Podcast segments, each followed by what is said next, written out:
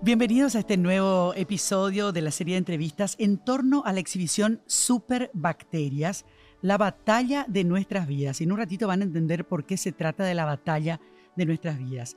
En este encuentro de hoy vamos a hablar sobre dónde podemos encontrar a las superbacterias. Bueno, yo soy Menchi Canal, ustedes ya me conocen después de tantos años de estar en la radio y la televisión, defensora de los derechos de sociedades vulnerables y voy a ser la anfitriona de todos ustedes en este episodio, grabado desde el Tatacual Lab, un espacio de MUSI donde el público paraguayo puede acceder a distintas propuestas de exhibiciones interactivas de ciencias. Para este nuevo episodio tenemos la enorme alegría de compartir con la doctora Nancy Melgarejo Touché, especializada en microbiología y resistencia antimicrobiana. Ella es docente de la Facultad de Ciencias Médicas e investigadora del Laboratorio Central de Salud Pública. Ya estuvimos charlando un montón, pero lo, lo, hacemos aquí para cada uno de los que nos está escuchando a través de este podcast. Hola Nancy, ¿cómo estás? Bienvenida. Buenas tardes, Menchi. Un placer estar acá y bueno, agradecida por esta convocatoria y bueno, para poder tocar temas tan relevantes, tan importantes y por sobre todo que nos debe ocupar es una problemática no solamente nacional, sino una problemática mundial, Y Paraguay obviamente no está exento de este problema. No escapa de esta situación. En los episodios anteriores, solo para recordarle a la gente que nos está escuchando y viendo, comentamos sobre los microorganismos, las bacterias, los antibióticos y las superbacterias, que son las que desarrollan una resistencia a los antibióticos. Ahora, Aparte de los hospitales, podemos encontrar estas superbacterias en otros lugares. Y si es así, ¿por qué, Nancy? Bueno, las superbacterias, como los jóvenes le llaman las superbugs, son bacterias que con el paso del tiempo fueron adquiriendo resistencia a esos fármacos que antes eran utilizadas para el tratamiento de las infecciones ocasionadas por ellas. Estas superbacterias eh, eh, tenemos en, todos los ámbitos, en el ámbito hospitalario, por supuesto, en la comunidad también tenemos estas bacterias resistentes y, aunque ustedes no lo crean, también hay indicios y evidencias de que estas bacterias están circulando en el medio ambiente, en el sector veterinario, en el sector agronómico también. No es una problemática solo de salud humana. Por eso que justamente el abordaje para mitigar este problema debe ser un abordaje multisectorial, para trabajar en conjunto todos los sectores. pero hay conciencia de esto en nuestro país, Nancy, y conversábamos fuera de micrófonos de cómo se daba nuestra relación con los antibióticos un tiempito no muy lejano atrás, en donde la venta era absolutamente indiscriminada y donde, como bien me comentabas vos, llegabas a una farmacia, vos le contabas a esa persona que te atendía cuáles eran los síntomas que tenías y era esa persona que estaba ahí dispuesta para la venta de los medicamentos la que te recomendaba qué antibiótico podías tomar. Esto es lo que ocasiona, digamos, que después tengamos una resistencia tan alta a, a las bacterias. Claro, el uso indiscriminado y el mal uso de estos fármacos que eran nuestros, que son nuestros aliados, justamente es lo que genera esta, esta problemática, eh, la resistencia a los antimicrobianos. Y miren, antibióticos o antimicrobianos no solamente se utiliza en el sector humano. En veterinaria, por ejemplo, se utiliza muchísimo no solamente, para, no solamente para tratar enfermedades infecciosas, también en los animales, para prevenir enfermedades infecciosas e incluso como eh, factores de crecimiento en animales. Para engorde, por ah, ejemplo. claro, y después tiene que ver con lo que consumimos. Claro. Y bueno, los alimentos nuestros, ¿de dónde provienen? Del sector veterinario, del sector agrícola, en donde también se utiliza una gran cantidad de, estas drogas. ¿Y cómo nosotros los consumidores podemos saber que lo que estamos consumiendo está libre de estos productos? Hoy día tenemos justamente en el mercado varias opciones. Están los productos orgánicos, por ejemplo, ¿verdad? que es una alternativa que tenemos disponible. Pero es muy difícil. Eh, hablando de veterinaria, eh, también en Paraguay, desde el 2019 tenemos restringida la utilización de un antibiótico que, que, se utiliza también en salud humana, que es la colistina. En veterinaria hoy está restringida la utilización y la comercialización de este antibiótico. Bueno, pero nosotros que no conocemos del tema, podemos estar seguros de que después de la prohibición de la utilización de este antibiótico, efectivamente las autoridades controlan que no sea utilizado? En realidad es una pregunta eh, muy difícil de responder, ¿verdad?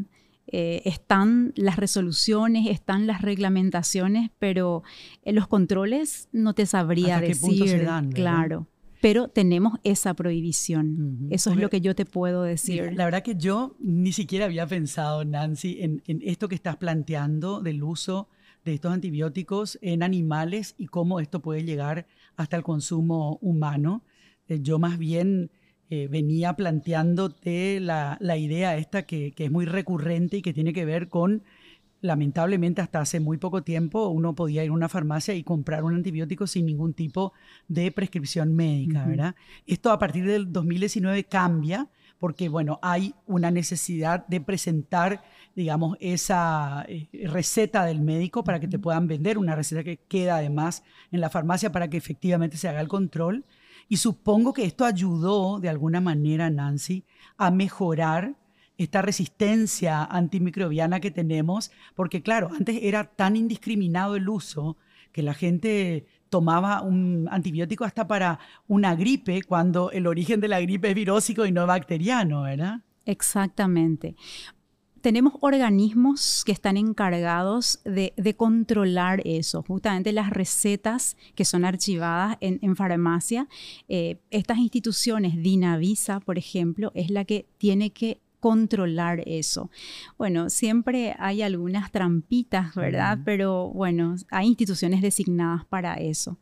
Pero sí, hoy está ese, esa prohibición y es una, es un arma importante como para restringir ese, esa venta indiscriminada. Pero vos sabés que hay una cosa que también me parece importante de explicarle a la gente, mm. porque yo creo que entendemos básicamente esto que recién te decía yo, ¿verdad?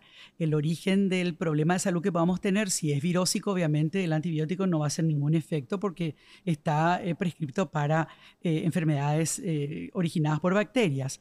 Pero esto que vos me explicabas también fuera de micrófono, que me parece muy importante y que puede hacerle entender a la gente por qué cuando uno ya está consumiendo un antibiótico recetado por un médico para una dolencia específica, por qué uno tiene necesariamente que respetar el ciclo de ese medicamento. O sea, cuando el doctor te dice vas a tomar este medicamento que es de una sola toma diaria, ok, entonces establecemos un horario y cada día tomamos en ese horario.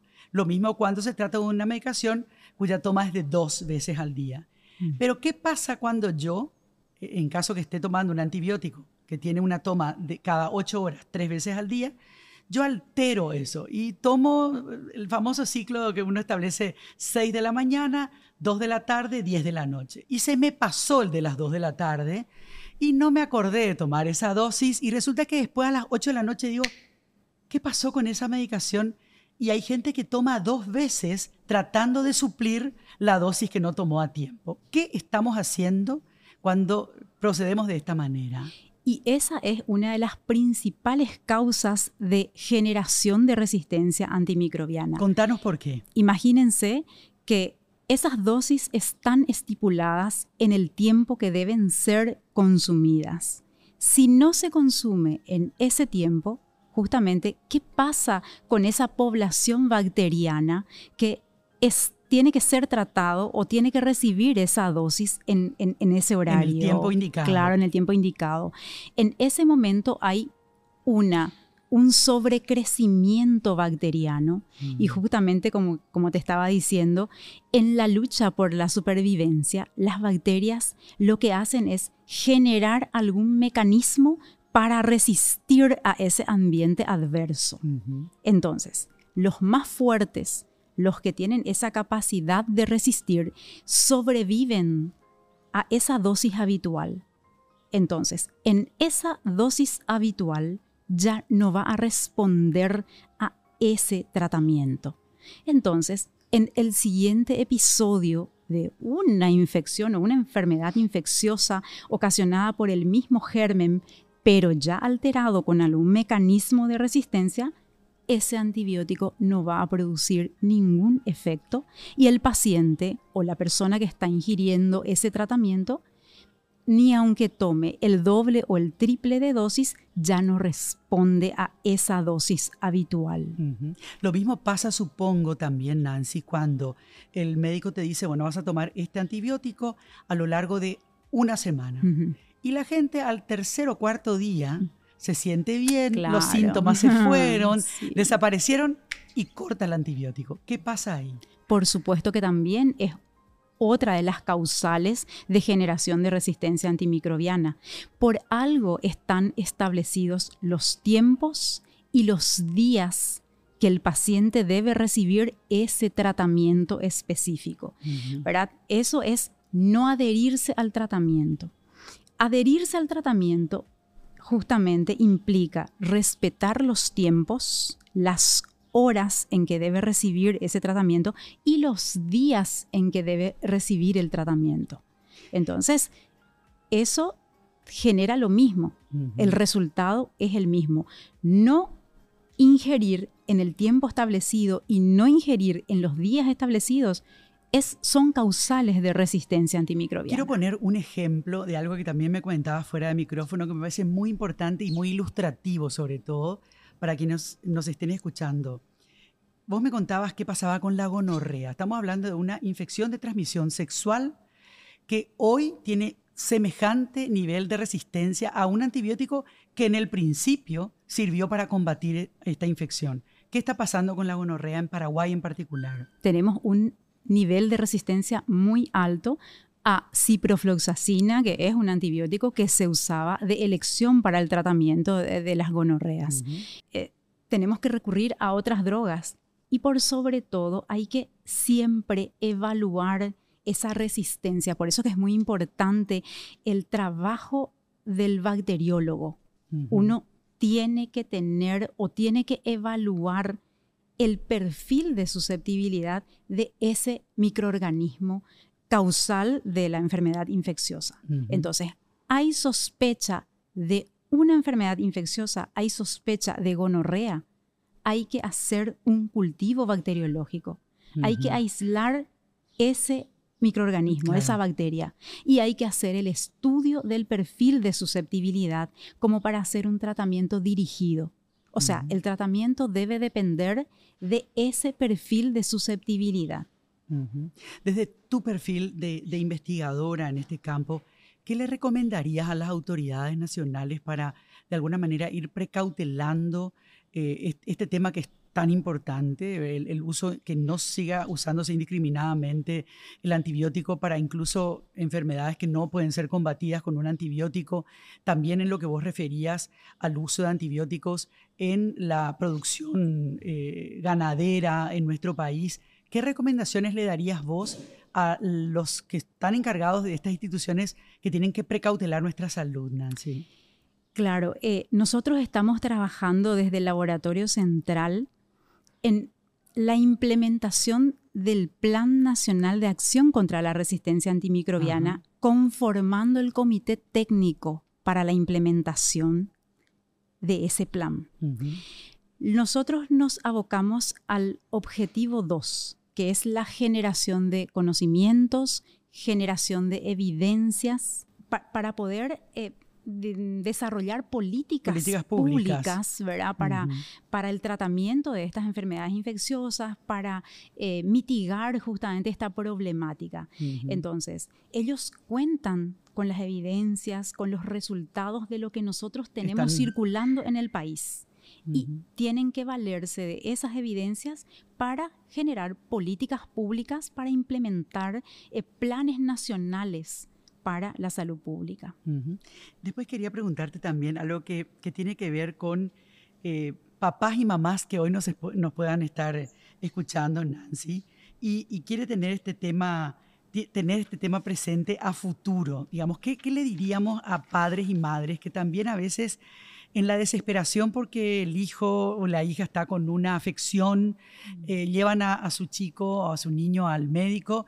Y yo he escuchado este tipo de reclamos también muchas veces y dicen, no le dio antibiótico, yo antibiótico lo que quiero ya que le den a mi hijo, ¿verdad? Es algo y me parece que es una cuestión cultural que tenemos que ayudar a sacarnos de encima, de construir. ¿Y, ¿Y qué le dirías vos a esa mamá y a ese papá que a veces en la desesperación quiere que su niño o su niña tome un antibiótico? En primer lugar, eh, que, que, si les lleva a consultar ya me parece, me parece muy bueno, ¿verdad? Y bueno, y depende, obviamente, tiene que dejar en manos de ese profesional que le atiende al, al hijo, a la hija, porque a veces presionan tanto. Por sobre todo el pediatra es muy presionado porque el niño como que se inquieta y llora y las mamás nos desesperamos cuando el hijo está enfermo y está inquieto, ¿verdad? Y entonces empezamos a presionar. Entonces es muy importante primero consultar.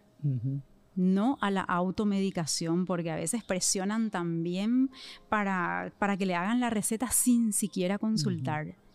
Y después, como te mencioné hace poquito nada más, la adherencia al tratamiento. Cumplir justamente con los criterios que el médico proporciona para el tratamiento de, del hijo, de la hija. Es muy importante. Yo creo que si hacemos una encuesta, mm. me da la impresión de que en un 90% nos aplazamos en el uso de los antibióticos, en el sentido de no respetar los tiempos, no respetar eh, no solamente los tiempos de la toma del medicamento, sino también el tiempo en que tenemos que hacerlo a rajatabla para lograr el efecto que estamos buscando, que es curarnos de esa, de esa infección. Y, y ahí hay que tomar mayor conciencia. Entonces, Nancy, desde la sociedad, digamos, de la importancia de contribuir también nosotros a evitar esta resistencia antimicrobiana, porque definitivamente somos también los responsables de que de pronto ciertas medicaciones ya no tengan el efecto que estamos buscando. ¿verdad? Claro, todos tenemos nuestra cuota de responsabilidad. Siempre digo eso, ¿verdad? Eh, las personas que deben respetar eso que habíamos hablado, el bacteriólogo que tiene la responsabilidad de estar diagnosticando correcta y oportunamente también, el médico que debe tratar dependiendo de, la afección del paciente y bueno, las autoridades nuestras que, que están abocados a generar políticas públicas eh, para que para velar por la salud pública de todos los paraguayos, ¿verdad? O sea, todos tenemos nuestra cuota de responsabilidad. Y para mí este espacio es me encantó que me hayan invitado, porque que esté en una mesa de diálogo este tema de resistencia antimicrobiana, de superbacterias, de supervax, para mí súper importante es, porque la población debe conocer, las personas deben saber que es un problema de todos los días, es un problema de todos, no solamente del ministro de salud, no solamente del médico o del doctor que está en los hospitales, es un problema de todos y todos tenemos nuestra cuota de responsabilidad. Vos sabés que estaba pensando que cuando en el 2019 salió aquella resolución que firmaba el ministro Mazzoleni en ese entonces, donde decía que solamente se iba a autorizar la venta de antibióticos con una receta y que esa receta iba a quedar archivada, mm. recuerdo el pataleo de muchos sectores de la sociedad porque veníamos muy mal acostumbrados, Nancy, a pedir por teléfono eh, que nos recetara un médico para una dolencia que ni siquiera había sido chequeada clínicamente, ¿verdad? Y después íbamos directamente ahí a la farmacia a decirle al señor, a la señorita que con muy buena predisposición nos atendían, qué nos recomendaban tomar. O sea, de esa barbaridad, podemos decir, porque era una barbaridad eh, tomar medicamentos tan específicos de esa forma tan eh, irresponsable, hemos pasado a otro estadio en donde si bien vos decías todavía hay alguna que otra trampita, pero esto fue una decisión política, como política pública, muy importante para empezar a retroceder, porque Paraguay en ese sentido está un poquito atrasado en relación a otros países de la región incluso, ¿no? Fue un gran paso para la salud pública esa resolución, porque imagínate que después vino la pandemia. En pandemia, sí nosotros trabajamos con, tenemos nuestros centros colaboradores que colaboran con nosotros en la vigilancia de la resistencia antimicrobiana. Y empezaron a notificarnos eh, el aumento o el incremento de bacterias resistentes. Entonces empezaron a remitirnos sus aislamientos porque nosotros hacemos las confirmaciones en el laboratorio central. Justamente tenemos publicaciones hechas, ¿verdad? Eh, eh, en el 2021 habíamos sacado una publicación del incremento de estos aislamientos. Y ya para el, segundo semestre del mismo año estábamos publicando eh, combinaciones de mecanismos que las bacterias fueron generando. Claro porque, bueno, con la pandemia, sabes que hubieron muchos, muchos pacientes hospitalizados, y además muchas el complicaciones. El desconcierto al comienzo de no saber siquiera cómo atacar este virus, ¿verdad? Entonces, eso también supongo que complicó muchísimo eh, los tratamientos, los abordajes que se hicieron, las metidas de pata que también seguramente se hicieron, ¿verdad? Porque, claro, eh, la gente, los profesionales médicos iban aprendiendo con el transcurrir de los días y de las horas. Imagínate si no hubiéramos tenido esa resolución de la venta solo bajo receta, ¿verdad? Un caos, hubiera, un sido. caos hubiera sido. Bueno, pero yo, yo celebro justamente eso, ese gran paso que tenemos, que dimos nosotros en el 2019 con, con la resolución y bueno, eh, estoy, estoy convencida de que, de que si trabajamos de manera multisectorial, todos los sectores, si aportamos nuestra parte, eh, vamos a poder, no digo eliminar o erradicar, pero, mitigar es nuestro objetivo. Nancy, ha sido un placer para mí escucharte, conocer un poco más de este mundo de las superbacterias y de la responsabilidad que tenemos todos como ciudadanos para poder eh, mitigar, como bien decías, o por lo menos minimizar de alguna manera esta problemática. Un gusto enorme conocerte y esta charla de esta Igualmente, muy agradecida por este espacio, por esta charla. Bueno, me sentí, me sentí bien, Qué Suerte. Me alegra mucho, Nancy. Me alegra muchísimo. Le agradecemos a, a nuestra invitada, la doctora Nancy Melgarejo, este episodio del podcast de Musi fue producido desde el Tatacual Lab en Asunción, Paraguay, con guion de Mateo Acosta y supervisión editorial de Paola Martínez, con la producción de Ron Centurión. Bueno, yo tuve el placer enorme de conocerla a Nancy y entrevistarla esta tarde. Si desean explorar más sobre este fascinante tema o seguirnos para estar al tanto de futuros episodios, no olviden suscribirse y seguirnos en nuestras redes sociales. Pueden encontrarnos en YouTube y Spotify para acceder a todos nuestros episodios anteriores y estar al tanto de las novedades. Les esperamos para visitar la exhibición Superbacterias, la batalla de nuestras vidas, en el complejo textil de Asunción de martes a domingos hasta el mes de diciembre. Y si te gustó lo que te trajimos, te invitamos a compartir este episodio con tus amigos y comunidad. Conoce un poco más Musi en musi.org. Hasta la próxima.